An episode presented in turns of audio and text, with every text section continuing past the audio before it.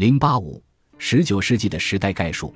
十九世纪的完美主义者认为，过去的黄金时代并未实现，真正的黄金时代还没有到来。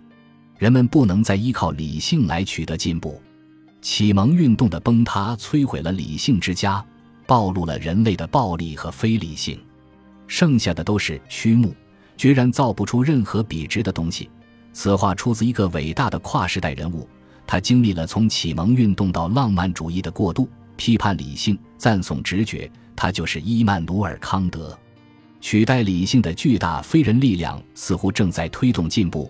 自然规律、历史规律、经济规律、生物学规律、铁血政策，其结果是一幅机械化、残酷化的世界图景。科学技术的惊人成就维持了进步的假象。蒸汽驱动的工业化极大地增强了劳动力。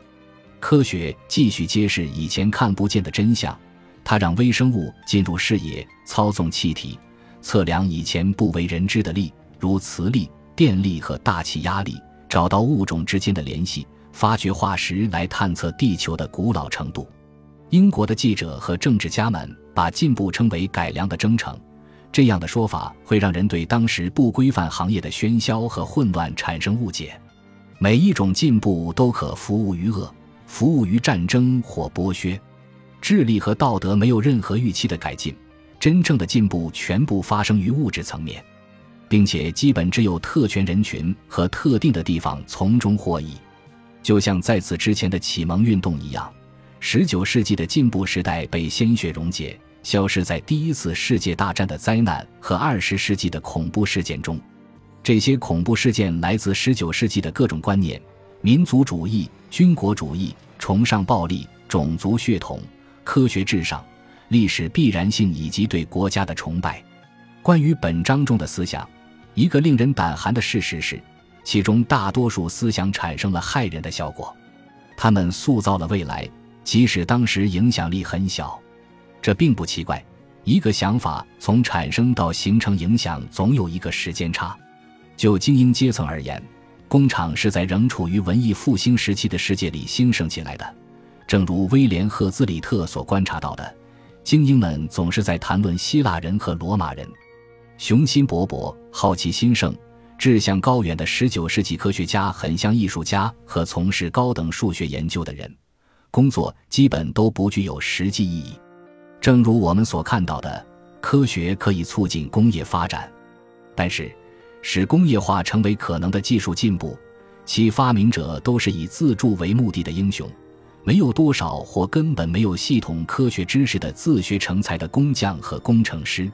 最终，科学还是被工业的目的劫持了，被金钱买来以从事有用的研究，因为要符合社会责任的要求而转移研究方向。但直至十九世纪快要结束的时候，才发生这种情况。改造十九世纪世界的所有技术创新都始于西方，几乎所有其他领域的创新也是如此。亚洲出现的创新，是对其不习惯的白人主宰的局面的回应或调整，接受或拒绝白人的劝告或榜样。十九世纪初，威廉布莱克仍能将欧洲描绘成在非洲和美洲肩并肩的支持下于各大洲之间领舞的角色。但欧洲迫使其他各大洲效仿自己或对自己卑躬屈膝，尽管西方的观念有时要花很长的时间才能影响欧洲以外的社会，使其发生转变，但这些观念通过示范或强加于人都迅速传播开去，标志并巩固了欧洲在战争和商品方面日益增长的优势。欧洲的文化影响力和商业帝国主义扩大了政治霸权的范围。前所未有的人口增加、工业发展和技术进步拉开了新的差距。工业化地区和正在进行工业化的地区遥遥领先。尽管欧洲的霸权很短暂，但欧洲奇迹是19世纪最显著的特征：长期商业热潮、帝国战略和科学成就的顶峰。本集播放完毕，感谢您的收听，喜欢请订阅加关注。主页有更多精彩内容。